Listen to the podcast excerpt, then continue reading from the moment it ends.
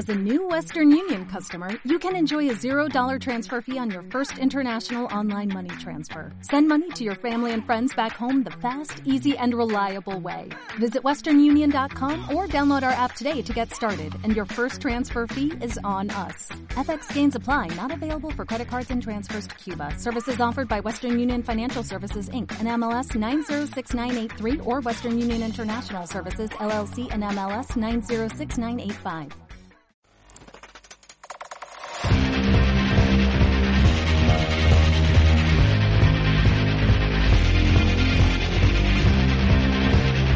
Hola, bienvenidos y bienvenidas a un nuevo episodio del podcast Ciclismo Evolutivo. Ya sabéis, el podcast donde unimos la ciencia con la práctica y la experiencia real para ofrecerte información útil de verdad acerca de entrenamiento, nutrición, psicología y en definitiva todo aquello que pueda hacerte mejorar el rendimiento y la salud. Y bueno, esta semana grabo un episodio que creo que es realmente importante en los tiempos que corren, en estos momentos de incertidumbre. Además, un episodio que llevaba tiempo queriendo grabar, ¿no? Un episodio sobre la motivación, sobre cómo gestionar los fracasos, sobre cómo marcarnos metas. Y sin embargo, un episodio que llevo tiempo con él en mente y que por unas cosas o por otras, pues como digo, no me, no me salía a grabar y creo que ya sé por lo que es. Y es que lo iba a hacer desde un punto de, vista que quizá no es el mío. O sea, lo lógico cuando hablamos de motivación, cuando hablamos de marcarnos metas, es hablar de marcarnos objetivos, de objetivos extrínsecos, objetivos intrínsecos, objetivos de proceso, objetivos de resultado, objetivos smart. Y está bien, no digo que no, que eso no funcione, ¿no? En la mayoría de la gente, marcarse esos objetivos puede que funcione bien.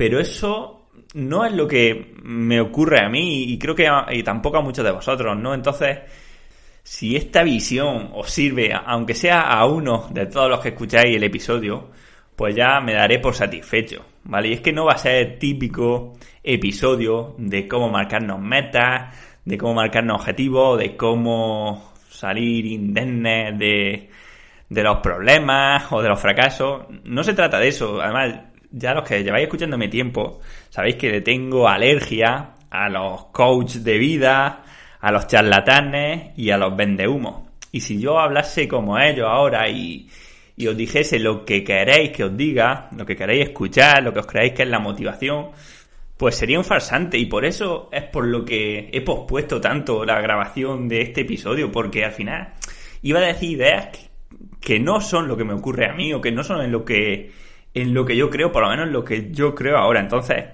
vamos a seguir con el episodio. Yo voy a exponer mi visión de las cosas, que no tiene que ser la vuestra, pero como digo, si a uno de vosotros por lo menos os sirve, pues ya nos daremos por satisfechos. Así que sin más, arranco. Bueno, pues la situación ya sabéis cómo está. A día de hoy no sabemos si este año habrá carreras, si no la habrá, cuándo, cómo, cuáles, ¿no? Y tampoco tiene sentido ponerse a hacer predicciones porque nadie lo sabe. En dos semanas esto cambia mucho, ¿no? No sabemos si el virus desaparecerá, si habrá rebrote. Y bueno, sé también que, muchos deportistas, pues me habéis dicho que estáis un poco desmotivados, ¿no? Que objetivos que teníais se han podido venir abajo y sí que sé que, bueno, que la gente, pues bueno, poco a poco, conforme va avanzando el tiempo, o, algunas personas, no digo todas, pero bueno, van perdiendo un poco la motivación por seguir trabajando, por seguir entrenando, incluso por seguir saliendo en bici. Y como digo, lo lógico hoy sería venir y hablaros de cómo marcarnos objetivos, de cómo cambiar estos objetivos que teníamos extrínsecos, objetivos que eran de rendimiento, de quedar a los demás, cambiarlos por objetivos intrínsecos, que son objetivos con nosotros mismos, ¿no? Centrar nuestros esfuerzos en los objetivos de rendimiento, en cómo pueden ser los vatios que damos, nuestra técnica, aprender a comer, bajar nuestro peso y no tanto en objetivos de resultado, ¿no? Como puede ser determinado puesto en la carrera. Incluso podríamos hablar de esta, de esta técnica SMART, ¿no? De marcar objetivos, que sean, bueno, que sean medibles, que se, estén eh, bien ubicados en el tiempo, que, sean motivantes, pero que sean asequibles, etcétera. Y creo que eso está bien, está muy bien y, a la mayoría de personas le puede funcionar. De hecho, a mis deportistas les animo, ¿no? A marcarnos ahora objetivos que sean, por ejemplo, batir eh, récords de Strava, que, o nuestros o de otras personas, ¿no? Especialmente si es gente que no nos cae bien, para que nos motivemos más. También hacer rutas, pero rutas muy bestias, en plan marchas cicloturistas, pero nosotros mismos, ¿no? Y marcar un objetivo de hacer una ruta que no hayamos hecho nunca, ¿no? Que, que sea algo ambicioso, pero que sea asequible, ¿vale? ¿Qué os digo yo? Pues yo me marco una ruta de querer hacer 250 kilómetros y además la quiero hacer por lo más fuerte que pueda y quiero ponerme al límite. Y esto no está mal, ¿vale? Esto de marcarnos objetivos no digo que no haya que hacerlo, pero no es de lo que quiero hablar porque creo que hay más o que eso no es no es el fin, o sea, no es lo, lo realmente importante. O sea, sinceramente, creo que no importa tanto marcarse objetivos perfectos, ¿no? O tener un objetivo súper medible, súper específico, sino que más bien lo importante realmente es tener un objetivo. Y ya no importa tanto si es tan específico o si es más ambiguo, sino que lo que de verdad va a importar a la hora de marcar el objetivo es que sea algo que nos motive, que nos apasione, que nos haga levantarnos saltando de la cama, que nos haga querer salir a entrenar cuando llueve, que nos haga disfrutar aún más de la bici y que sea un complemento más al deporte, que es que es mucho más complejo que esto y voy a ver si, soy capaz de explicaroslo bien. Mira, en la realidad creo que no nos marcamos objetivos como tal súper específicos y eso no impide que disfrutemos lo que hacemos. O sea, cuando uno tiene un negocio, no te marca un objetivo de, que os digo yo, ganar X euros, ¿no? Si, si uno sea autónomo, o de vender tantos trajes si uno tiene una tienda de ropa, o de vender tantas barras de pan si uno tiene una panadería, ¿no? uno va haciendo y va viendo y, y bueno, va, va cambiando, va adaptándose el trabajo, pues bueno, a la demanda un poco y uno lógicamente siempre quiere mejorar y quiere ir a mejor, pero no conozco a casi nadie, o por no decir a nadie, que se marque un objetivo de, ¿qué os digo yo? Mis padres que son panaderos no dicen, vamos a vender 200 eh, barras eh, de, de pan hoy, o en la vida uno no se marca objetivos, eh, ¿qué os digo yo? Ver 50 películas de Netflix este año pasar mil minutos con mis amigos, tener 601 amigos. En las cosas que nos gustan de la vida no nos marcamos objetivos, simplemente sabemos que queremos progresar en ellas, que queremos hacer más de lo que hacemos, ¿no? Si estamos con nuestros amigos, pues queremos estar más tiempo con nuestros amigos o pasarlo mejor con nuestros amigos, pero no nos marcamos un objetivo. Si tengo un negocio, pues quiero que mi negocio vaya hacia arriba, pero no digo tengo que, que tener, que digo yo, 3.000 escuchas o 5.000 o 10.000 en el podcast. Pues no, voy haciendo y se irá viendo, ¿no? Y de hecho, cuando alguien se marca un objetivo así, muchas veces hay cosas que no le gustan. O sea, cuando veo a alguien de estos vendehumos que, que te dice, me leo un libro al día, o cómo leerte eh, 53 libros al año, un libro por semana. Pues bueno, a lo mejor es que no lo estás disfrutando. Cuando tú haces algo que de verdad te gusta, no necesitas tener un objetivo como tal súper, súper estricto, ¿no? Y, y, eso es lo que pasa en la bici, o sea, yo cuando he competido, pero en todo lo de mi vida, no, no tenía que decir, mi objetivo es hacer 10, top 10. Incluso objetivos más ambiguos, ¿no? Como decir, mi objetivo es ser profesional. Mm, realmente, luego no son tan importantes como tal, ya que no depende precisamente de ti, ¿no? Y al final en el ciclismo tenemos tantas competiciones y tantas carreras que los objetivos son muy cambiantes, ¿no? Y tu objetivo para Don Benito no es el mismo objetivo que, que en Aichondo, no es el mismo objetivo que en Valenciaga, ¿no? Va, va cambiando todo, va de un año a otro. Solo una cosa permanece constante y es el deseo de mejorar. Y es que creo que la clave o la idea clave aquí es esta. Y es que no importa tanto el objetivo que tengas, sino el tener ese deseo de mejorar, ¿vale? Que tu objetivo sea dar el máximo, el máximo de ti, hacer lo mejor que puedas, dentro y fuera de la bici, o en otros ámbitos de la vida igual. Pero que tu objetivo sea decir, he dado todo lo que estaba en mi mano por conseguirlo. Y lo he conseguido o no lo he conseguido. Pero eso, al final, es lo que nos va a traer la satisfacción. Y es que estoy convencido que lo que de verdad hace que seamos buenos en algo y que sobre todo que disfrutemos de lo que hacemos es emplearnos al 100% en lo que estamos haciendo, jugarse la piel en lo que estamos haciendo y poner el alma. Cuando alguien hace una tarea y hace lo mejor que puede, esa tarea, tan, ya digo, física, mentalmente, indicándole todo el tiempo y todos los recursos que puede a esa tarea, es cuando de verdad lo disfruta, cuando echas la vista atrás, cuando persigues un objetivo, te das cuenta de que lo que disfrutaste no es eh, ahora que tienes el objetivo conseguido, sino el proceso hasta conseguir ese objetivo. Esos entrenamientos hasta conseguirlo, es eh, incluso como he dicho muchas veces, ese cuidarse la comida, ese pasar hambre a veces, o pasar calor, o pasar frío. Realmente ese proceso es el que se disfrute, no tanto el objetivo, y estamos hartos de verlo. Incluso deportistas profesionales, grandes campeones, que sí, que, que cuando consigue un objetivo están muy bien, ¿vale? Tienes un momento de mucha felicidad y a mí me ha pasado ganado carreras importantes. Y es verdad que por la tarde, después de ganar, está muy bien. Incluso a veces al día siguiente sigue estando bien.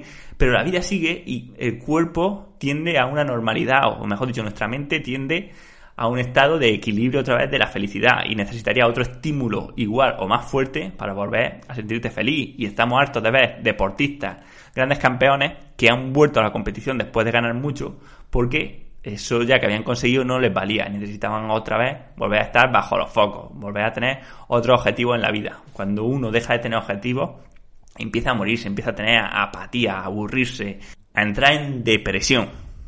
Por ejemplo, para mí, salir en bici, practicar deporte y estar en la naturaleza es súper divertido y me encanta hacerlo. Y también me gusta perseguir mi máximo rendimiento, ¿vale? Y sé que a vosotros también, por eso estáis escuchando este podcast. Y las dos cosas nos gustan superarnos y también nos gustan los placeres del mundo, pero cuando unimos las dos es cuando de verdad se disfruta aún más, ¿vale? Sus efectos no son sumatorios sino multiplicadores. Y una ruta por la Sierra de Segura, subiendo cinco puertos, haciéndome seis horas, la disfruto, pero la disfruto mucho más si además forma parte de un plan de trabajo para conseguir un objetivo y sé que todo va por el camino correcto y sé que lo que estoy esforzándome me está sirviendo para otra cosa más, más allá que, que simplemente el simple placer de hacerlo y además el hecho de saber que esto va en algo más profundo hace que también me obligue si algún día no quiero hacerlo a que acabe haciéndolo y al, final lo disfrute, que venza esa pereza inicial. O sea, lo que quiero decir es que este placer, este deporte que, que nos encanta, que se disfruta, ¿no? Salir en bici por salir, que nos encanta, sinceramente creo que se disfruta aún más si tiene un fin. Es algo que es difícil de explicarlo, pero creo que cuando eres ciclista profesional disfruta del entrenamiento aún más que cuando no lo eres. Porque es que aparte de que estás haciendo lo que te gusta, lo estás haciendo por un fin, por una meta. Mirad, creo que la diferencia es esta. Cuando voy a hacer la ruta sin objetivo, ¿vale? Cuando he ido simplemente por el hecho de estar en la naturaleza y de hacer deporte y de dar un paseo, he disfrutado en el llano y he disfrutado en las bajadas. Cuando he ido con un objetivo de mejorar y de superarme a mí mismo, he disfrutado en, la, en llano y en las bajadas, he disfrutado en las subidas y he disfrutado antes y después del entrenamiento cuidándome. Y esta es la gran diferencia. Y sé que a lo mejor no es muy científico o no hay ninguna teoría psicológica que lo describa, puesto que tampoco creo que haya muchos psicólogos que se pasen 6 horas con la bici a todo lo que dan. Decir que los objetivos no son tan necesarios quizás sea un sesgo personal. Yo sé que soy muy competitivo dentro y fuera de la bici en todo lo que hago y quizá me creo que todo el mundo lo es, pero sé que la mayoría de gente que compite en ciclismo y por tanto la mayoría que me estáis escuchando también lo soy. Y es que en lo que nos apasiona de verdad, en lo que queremos ser bueno, en lo que nos gusta hacer, porque si estamos en el ciclismo es porque nos gusta hacerlo, queremos ser los mejores o por lo menos lo mejor de nosotros mismos. Y para ello, ¿qué buscamos? Superar nuestros límites continuamente, ser la mejor versión de nosotros mismos, porque esta búsqueda de la excelencia, de nuestra excelencia, creo que es lo que nos mantiene vivos, lo que es emocionante. El día que pienses que ya has llegado a tu límite en algo, que no puedes mejorar más, o que simplemente no quieras seguir mejorando más, ya has muerto en algo, ya, como decía antes, vas a dejar de disfrutar de lo que estás haciendo porque ya no estás poniendo el alma en lo que estás haciendo. Y es que si tenemos bien claro esto, de que solamente disfrutamos de verdad algo, cuando estamos poniendo todo, todo nuestro querer en ese algo, ¿vale? Porque de verdad nos apasiona y no por otra cosa, no por objetivos extrínsecos ni, ni mierda, sino que lo estamos haciendo porque de verdad a nosotros nos gusta y queremos ser lo mejor posible y dar nuestro máximo potencial en eso, pues bueno, si llega el día en que de verdad ya crees que no puedes mejorar más o no te esfuerzas directamente por mejorar más, es mejor que cambies de actividad. Ya no te está aportando nada, no vas a seguir disfrutando. Y aquí no quiero que se confunda nadie y no quiero decir, ni mucho menos, que alguien por la edad, aunque de un año al siguiente ya, por muchos años que tengamos, no mejoremos, no pueda motivarse y no pueda seguir disfrutándolo. Ya que un objetivo, además, buenísimo, un objetivo que a mí me gustaría tener de mayor, es con 60 años estar mejor que, que las demás personas de 60 años, o estar como cuando estaba 50, eh, en definitiva, o tener 80 años y salir con la bici y irme con, un zagar de, de 50 años, pues eso me parece un objetivo buenísimo. Y eso no implica que, esa persona se siga sintiendo viva y esté disfrutando al máximo, al 100%, sino que va, mi comentario va enfocado a esa persona que ya, que no se esfuerza. Que, por ejemplo, si no hay carrera, ya no, no entreno, no compito, porque ¿por qué estás haciendo las cosas? Por, de verdad, por, las carreras, por, por el porque alguien le dé a me gusta en una publicación tuya. O sea, vamos a llegar hasta ese punto que, que llegue alguna persona de, de correr en marcha de carretera en mountain bike para subir al podio. O sea, de verdad, es mejor cambiar de deporte. Si es que hay un montón de cosas que podemos hacer, deporte o no deporte. Ya lo he dicho también alguna vez, y es que el ciclismo es un deporte demasiado duro para que no te guste. No te va a compensar en ningún caso. Si tú no tienes pasión de verdad por el ciclismo, por lo que implica, o sea, la pasión no es solo por el ciclismo, sino que lo que te tiene que gustar cuando tú practicas ciclismo a estos niveles, lo que tiene que gustarte es el camino duro, el esfuerzo, el sacrificio en que te vengan las cosas de contra, la superación personal, el reto, la dificultad, eh, la suciedad, el sudor, las babas, la saliva. Porque es que si no, no te renta ni aunque seas profesional. Y es que aunque solo he dicho las cosas malas y también, eh, por, por supuesto, están las buenas, ¿no? La libertad, los amigos, la naturaleza, eh, el sentirte bien contigo mismo. Pero solamente si tienes de verdad pasión, si de verdad amas los contratiempos, si de verdad amas la adversidad o el esfuerzo o el camino difícil, vas a poder tener la constancia necesaria para tener éxito eh, en este deporte. Bueno, en este deporte y en todo, ¿vale? Y, esto es una cosa que, mira, que quería hace hincapié, ¿no? Y es el concepto de pasión por lo que hacemos las cosas. Y es que si os fijáis en todos los ámbitos de la vida, la gente que triunfa es porque tiene pasión por lo que hace. Gente que se deja la piel en lo que está haciendo. Y a lo que me refiero con este concepto de pasión es a esas personas que están haciendo lo que están haciendo porque quieren hacer eso, porque es lo único que quieren hacer en el momento, ¿vale? Porque ponen, como digo, toda la piel, toda el alma en hacer esa actividad lo mejor que pueden. Lo hagan mejor o lo hagan peor. La gente que conozco que tiene mucha pasión no son valverde. Y, y, no ganan todas las carreras que van. Y, y a veces no ganan ninguna, pero aún así lo que mola es ese concepto de pasión, de seguir mejorando y en definitiva de ser la mejor versión de ellos mismos. Y esto me pasa mucho con los deportistas jóvenes, con cadetes, con juveniles, con sub-23. Tienen una gana inmensa de mejorar y de ser los mejores ciclistas que puedan. Pero esto también lo veo en personas adultas, en personas de mayor edad. Y esto, como entrenador, es un lujo inmenso. O sea, trabajar con gente que de verdad está apasionada y que está comprometida al 100%, no por un objetivo externo, sino porque ellos de verdad quieren ser los mejores ciclistas posibles porque es que ahora mismo les encanta el ciclismo y quieren ser el mejor ciclista posible y a lo mejor dentro de 20 años no, ¿vale? Pero ahora mismo sí, eso es un lujo inmenso y por suerte creo que la inmensa mayoría de, mis ciclistas son así, No sé si porque ya lo eran, si porque me han buscado por ello, porque me han escuchado por ello, o simplemente un mecanismo de ensayo y error donde los que no tenían esa pasión tan alta lo han ido dejando por unas cosas o por otras. Pero bueno, el, caso es que el que pone la pasión en algo es que, se le nota y tiene el éxito garantizado. Y, no quiero poner ejemplos, pero solamente uno, porque es un chaval que, es Faster, que me escucha en, en todos los podcasts, que es un tío con el que es que da un gustazo de que te diga, Manu, me cago en 10, hoy he hecho las series perfectas, niques. Eh, ahora con el confinamiento, pues si no puedo entrenar más por la bici, me decía, si no puedo entrenar más porque voy a, tener que hacer nada más que rodillo, pues lo que voy a hacer es centrarme en el otro lado de la balanza. Y voy a afinar un kilo. Y el tío, joder, que si lo afinó.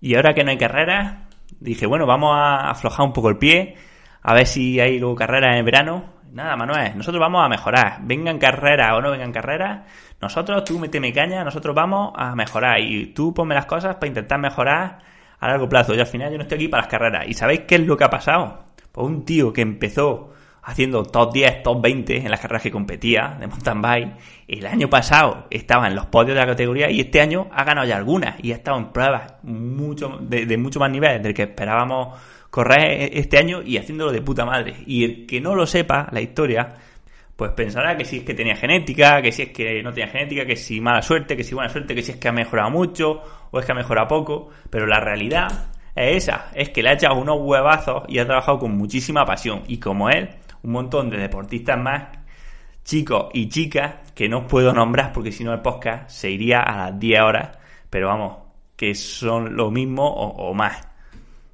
Además que la gente con pasión no solamente le va bien en el deporte, sino en cualquier ámbito de la vida. O sea, si tengo que contratar a un profesor de inglés, voy a contratar a uno al que le apasione el inglés y no a uno que no. Es, que es lógico, ¿no? O en los estudios, el de estudiante al que le apasiona lo que está estudiando, no tiene rival. O sea, si para una persona estudiarse un tema, un libro o lo que sea es una tarea desagradable que va a hacer lo mínimo posible y que va a intentar hacer lo justo para probar, y para otro es una pasión, o sea, ¿qué haces con tu pasión? Pues lo primero que se te queda a la primera, cuando estás leyendo lo que, te gusta, o sea, a la primera se te queda porque lo, ves tan vívidamente, ¿no? Es tan importante para ti que la memoria es mucho más grande, ¿no? Y, por otro lado, que claro, no solamente te lees ese, sino que te lees otro y otro y otro. Y, esto al final pasa así, ¿no? En, la carrera, por ejemplo, yo recuerdo, pues mientras hacía ciencias del deporte, que había asignaturas que eran lo que digo, que era pasión y que el libro del profesor ya te lo habías leído e incluso habías indagado más de lo que decía el profesor y luego no tenías ni que estudiar, y otras donde no podías, como no tenías pasión, no te salía. Y a la mínima, pues ibas buscando la excusa. A la mínima, o sea, si podías sacar un 5 en vez de un 6, ibas a por el 5 por hacer menos trabajo, ¿vale? Porque ibas buscando la excusa, porque no te motivaba, porque la expresión corporal pues no te ha llamado la atención desde el principio y, no tenías pasión y ya está. Y por más que te esfuerces, cuando no tienes pasión en algo, al final acabas no haciéndolo. Y es que está claro, la pasión se ve actuando. O sea, si tú te dejas la piel en algo, en hacer algo lo mejor posible, es porque tienes pasión por ello. Y si no, no tienes pasión. O sea, si tú quieres ser el mejor ciclista posible con tu cuerpo, ¿vale? Quieres superar tus límites o quieres ser ciclista profesional, me da igual, ¿vale? O tener algún objetivo en el ciclismo. Y a las primeras de cambio que tienes un contratiempo, te bajas del carro, ¿vale? Porque te van las cosas mal, o por una pequeña lesión, o por una pequeña caída, o porque te, te han tenido dos semanas donde no has podido salir, por trabajo, por lo que sea, ya, lo mandas todo a la mierda. No te engañes, no tienes pasión. O sea, el, la pasión va mucho más allá de eso. El que tiene pasión por algo busca el camino, el que no busca la excusa. No quiero quitaros las ganas de, practicar ciclismo, ni tampoco decir que no se puedan pasar momentos de bajón y momentos de replanteártelo todo. Pero la, cuestión es cómo vemos estos momentos, ¿no? Sabéis que son parte de un plan mayor. por ejemplo, cuando vosotros hacéis una ruta y elegís una ruta de, en, bici o de senderismo, ¿qué buscáis? ¿Una ruta llana y recta o una ruta con recovecos, con subidas, con bajadas, con accidentes del terreno? Bueno, pues el 90% si sois más o menos normales, busquéis, cuando la vais a hacer por placer, una ruta difícil, con subidas, con bajadas, y, con, incluso con peligro, ¿no? Bien, pues esto es un poco lo mismo que ocurre en la vida, ¿no? En el camino hacia lograr algo, en el deporte o en lo que sea. Siempre el camino duro, el camino largo, es el camino apasionante, el camino divertido y aquel que nos apetece recorrer. Además, a los sitios chulos de verdad, a los sitios guapos, no se puede ir por un camino fácil. A los sitios de verdad interesantes, ¿no? Se va, pues bueno, sorteando barrancos, piedras, montañas. Y así también es como se llega a los sitios interesantes de verdad en la vida, ¿no? A las cosas que de verdad merecen la pena. Por un lado, porque si el camino fuese fácil, estaría masificado, lo recorrería todo el mundo y por tanto no nos gustaría. Y por otro lado, porque realmente sabemos que no es el premio que conseguimos, sino el camino que recorremos hasta ese premio con sus altibajos, lo que de verdad nos hace felices, lo que de verdad disfrutamos. Y si no, echa la vista atrás y piénsalo. En tu trabajo, con tu pareja, con tu amigo, con el ciclismo, con las cosas que de verdad has trabajado en la vida, ¿de qué estás más contento? ¿De lo que tienes ahora mismo? O sea, de ese estatus, de esa posición, de ese nombre que tienes, o de ese camino que, que, que hiciste hasta conseguirlo, ¿no? De lo duro que trabajaste, de los quebraderos de cabeza, de esas noches sin dormir, de esos pequeños momentos de felicidad cuando te acercabas a tu objetivo, cuando todo iba bien, e incluso de esos momentos de decepción cuando dabas pasos atrás, ¿no? Cuando creías que retrocedía y que todo se derrumbaba. Yo estoy convencido, ¿no? De que, de que lo que de verdad disfrutaste no es lo que tienes ahora, sino el camino, ¿no? El camino hacia eso, o el camino que aún estamos llevando hacia ese algo, ese algo que no tiene por qué ser algo concreto, como he dicho, sino simplemente ese deseo por mejorar y por seguir haciendo lo que hacemos de la mejor forma posible y seguir siendo un poco como digo, la mejor versión de nosotros mismos, estar vivos. Así, una buena forma de gestionar estos pequeños y frecuentes fracasos es verlos, pues bueno, como estos momentos donde la pendiente del camino se eleva o donde nos encontramos con un accidente geográfico y tenemos que dar un rodeo o donde nos equivocamos de sendero y tenemos que dar marcha atrás. Pues bueno, como digo, los caminos interesantes que se disfrutan y que nos llevan a los sitios buenos no están trazados no, no está el sendero hecho y se cometen fallos. Pero tenemos dos opciones. Ver fallos como un desastre, ¿no? Como algo que nos va a impedir llegar a nuestro, a nuestro objetivo por el camino más fácil y más recto. Y claro, si no llegamos por el camino más recto, ya no vamos a ser los primeros o no vamos a hacer camino perfecto que nos han enseñado en la escuela, ¿no? Y otra cosa es verlo como un aprendizaje, como que cada fallo, siempre y cuando no nos mate ni nos arruine, o sea, siempre y cuando sea o no sea lo suficientemente grave, que casi nunca lo es, siempre es un aprendizaje. Esto, bueno, viene implícito en el concepto de, antifragilidad. Todo error pequeño te hace más fuerte, te hace más sabio. Ya sabes el camino por el que no tienes que ir y vas aprendiendo. Y, y además lo que es importante destacar incluso es que, que los fallos hay que hacerlos. O sea, creo que tenemos el concepto, y yo también lo pensaba, de que, de que no, que los fallos, pues bueno, eran cosas evitables, que no te enseñaban nada, pero, pero quizás la realidad es que, que hay que cometer fallos. No, no puedes aprender de los fallos de otros. Hasta que tú no te equivocas en algo, no lo aprendes bien. Y hay fallos que hay que hacer sí o sí. Lo importante es que no te cueste, como digo, ni te cueste en la vida, ni te cueste pues, una catástrofe. O sea, por ejemplo, cuando alguien empieza a conducir, siempre conduce rápido, hasta que no tiene un susto, no se, no se calma y empieza a conducir normal, ¿no? Pero bueno, lo importante es que ese primer susto sea pequeño y, no sea un accidente que te deje inválido o que te mate. Y lo mismo con otra serie de fallos. ¿De verdad alguien puede pensar que la gente que ha llegado súper lejos en ciclismo, que Contador, que Valverde, que Indurain, o gente que hemos tenido en el podcast, por ejemplo, Ángel, eh, Marco, Oyarzun, Mancebo, no han tenido momentos de bajón, momentos de querer tirarlo todo por la borda, momentos de, decepción. Millones, seguro, ¿no? Como, como, todo el mundo, han pasado por cosas muy difíciles y todos lo sabemos.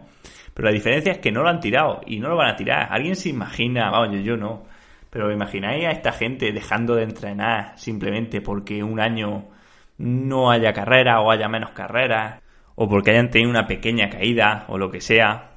Bueno, pero si, si vimos a Valverde cuando se cayó en el, prólogo del Tour, que al día siguiente de partirse cinco huesos ya estaba haciendo rehabilitación. Y lo mismo, los chicos que os digo, ¿no? Yarzú, Mancebo, no han parado nunca de entrenar y no lo van a hacer por cualquier pequeño contratiempo. Y esa es la clave, ¿no? Cuando hablo de tener pasión y de ver los, los fallos, las pequeñas caídas o las grandes caídas, verlas como, como una parte del camino, ¿no? Al final eso, es una parte del camino que había que pasar sí o sí. Y es una parte que si no te mata, te hace más fuerte. En este caso, pues siempre, siempre fortalece. Ya no solo para el ciclismo, sino para la vida en general. Y bueno, ya para terminar el episodio, sí que voy a tener la osadía de atreverme a, daros algunos consejos más prácticos para estos momentos, ¿no? En primer lugar, para los deportistas en formación, cadetes, juveniles, sub-23, élite, y es que de verdad que, si, os, si os gusta lo que hacéis, aunque venga un año difícil, aunque venga un año donde no sabemos si habrá o si no habrá carreras, si habéis empezado con esto y estáis implicados, tenéis que intentar seguir dando el 100%. Sé que puede que haya unos meses sin carreras, sé que la motivación ahora mismo en algunos casos puede ser baja, pero de verdad creo que pase lo que pase, una cosa de la que os vais a sentir muy orgullosos en el futuro es de haber dado el 100% de lo que, de lo que teníais. Lleguéis al profesionalismo o no lleguéis, el peor sentimiento que puede tener alguien es sentir que no hizo lo suficiente, que a lo mejor podría haber llegado si se hubiese esforzado más o si se hubiese esforzado mejor. Esto, por supuesto, no quiere decir dejar de estudiar o dejar de formarse o dejar de labrarse un futuro fuera de la bici que nos hará falta, seamos profesionales o no lo seamos, ¿vale? Más tarde o más temprano. Sino que lo que quiero decir con esto es que mm, tenemos que tener esa sensación de que hicimos lo mejor que podíamos con los recursos que teníamos. Por ejemplo, y ya en plan batallita personal, me acuerdo cuando era de, segundo año, de sub de segundo año, que, que fue seguramente mi peor año como ciclista. Venía de juveniles, de ganar Copas de España, hasta adelante, incluso el primer año, a ese año ir fatal. Y, me acuerdo de que fui a reconocer el trofeo Guerrita, porque lo iba a, lo iba a correr, que era la Copa España. Y, mientras iba en el coche pensaba, pero ande, ande cojones voy si, si, me voy a quedar en el puerto. O sea, ¿para qué voy a reconocer la subida si no, si no voy a pasar el puerto, si llevo un año malísimo, si no estoy fuerte? Pero por otro lado, pensaba, pero es que a lo mejor el año que viene ya me dejo la bici, o, dentro de dos. ¿Y cómo voy a dejar la bici y, pensar que no he hecho todo lo que estaba en mi mano? Cuando me pillaba aquí cerca, venía a recoger, a reconocer a Guerrita, me, me pillaba relativamente cerca, o sea, estaba en mi mano reconocerlo, tenía que ir a reconocerlo. O sea, porque es que si no lo hacía, ya es que no hubiese tenido pasión tampoco, ¿no? Si no hubiese ido ya, eh, hubiese empezado lo primero porque quizás no tenía pasión, ¿no? Por eso fui y lo reconocí, porque además me, apetecía hacerlo y ya no era una cosa de, decir si iba a, andar, a ganar la carrera o no iba a ganarla. Era la cuestión de, de que, oye, que cuando te retires, diga, mira, hice todo lo que está en mi mano, fue posible, no fue posible, pero bueno, ahora me voy a hacer otra cosa y voy a volver a hacer todo lo que esté en mi mano porque ya he demostrado o me he demostrado a mí mismo que soy capaz de hacerlo, que tengo pasión por lo que hago.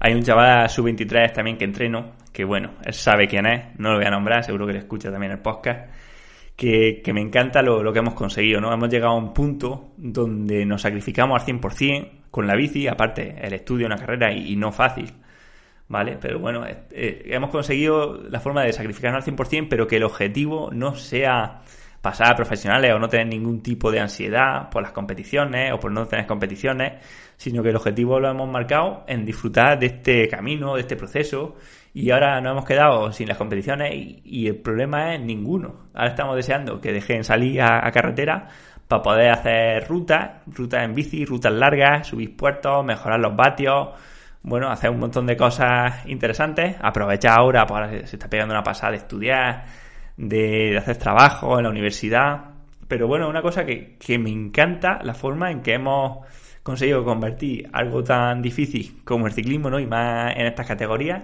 en algo divertido, motivante, que se disfruta, que, que él lo disfruta, yo lo disfruto también, Y, vamos, me, encanta esa forma de verlo, ¿no? Donde es una aventura, es hacer rutas, hacer rutas y hacer las rutas, pues como digo, hacer las rutas para mejorar, lógicamente, con objetivo luego de, competir y de que eso nos sirva, pero que si no se compite, pues bueno, siempre podemos mejorar y siempre podemos disfrutarlas, ¿no? Y, creo que eso es lo que, a lo que tenemos que aspirar y que bueno, con tiempo, ¿no? Al final, siempre con el suficiente tiempo, porque con este chico creo que llevamos pues no, no sé si de, que era cadete o de que era juvenil de primer año, pero bueno, imaginaros.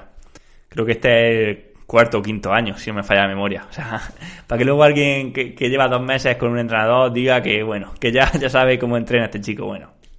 Es que queremos las cosas tan rápido. En fin, y luego ya, eh, en, cuanto a consejos a máster, porque a profesionales no voy a dar, no, no, no tendría sentido. Disfrutan lo que hacen y siguen cobrando, o sea, que bueno, no cambia mucho la cosa. En cuanto a gente máster, pues bueno, de que al final ya lo sabéis, pero si lo, lo, dicho, al final si disfrutáis del ciclismo, si os gusta, no hace falta que el objetivo sea pues ganarle a fulanito, quedar quinto en, tal sitio o cuarto en tal, en tal otro. Al final centrarnos en hacer lo que nos guste y podemos marcarnos metas que sean, lo que hemos dicho, metas propias, pero que, que además esas metas pues que nos hagan disfrutar. Por ejemplo, si yo me marco el objetivo de hacer una ruta que tiene 5.000 metros de desnivel, 250 kilómetros, a más de 28 de media, ¿no? Por ejemplo, ¿no? O a 25, lo que queráis. Pues un objetivo que, no estoy seguro si lo voy a hacer, es ambicioso y además sé que, que que lo haga, mientras lo hago, como voy a ir enchufado y voy a ir haciéndolo ahí lo mejor que pueda, voy a disfrutarlo un montón. Pues creo que eso va a molar, ¿no? Y al final son las dos cosas. O pensar en salir con, con grupetas y, y, luego es, pensar también en, seguir mejorando. Al final ya lo dije en el episodio anterior, ¿no?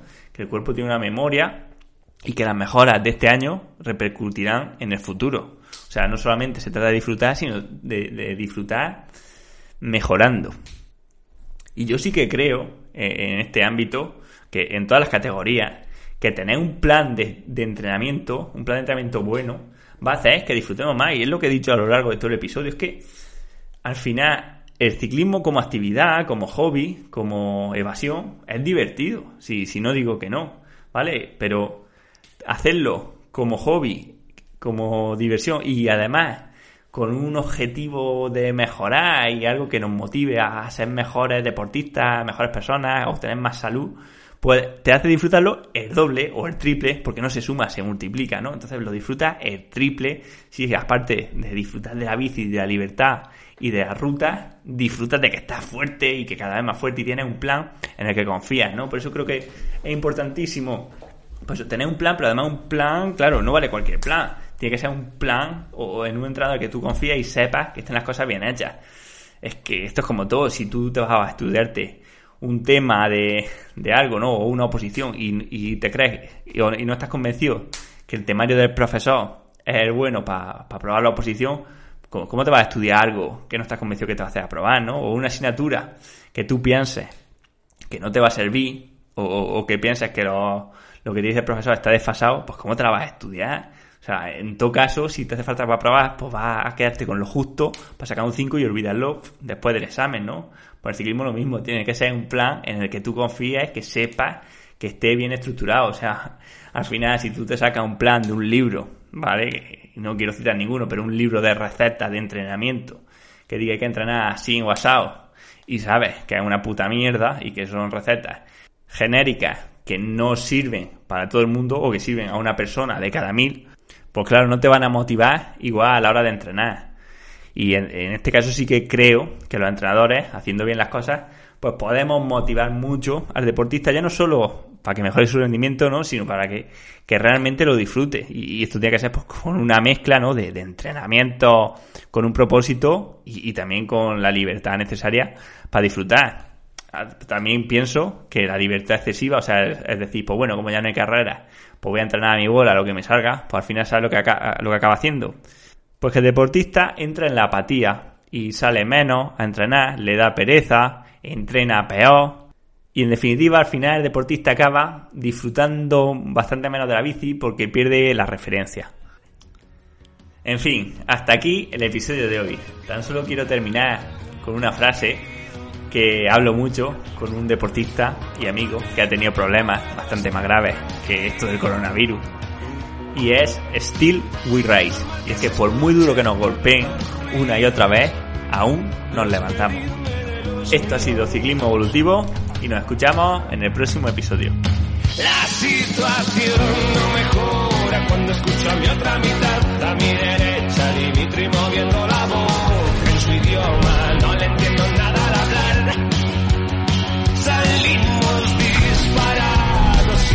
inminente fatalidad,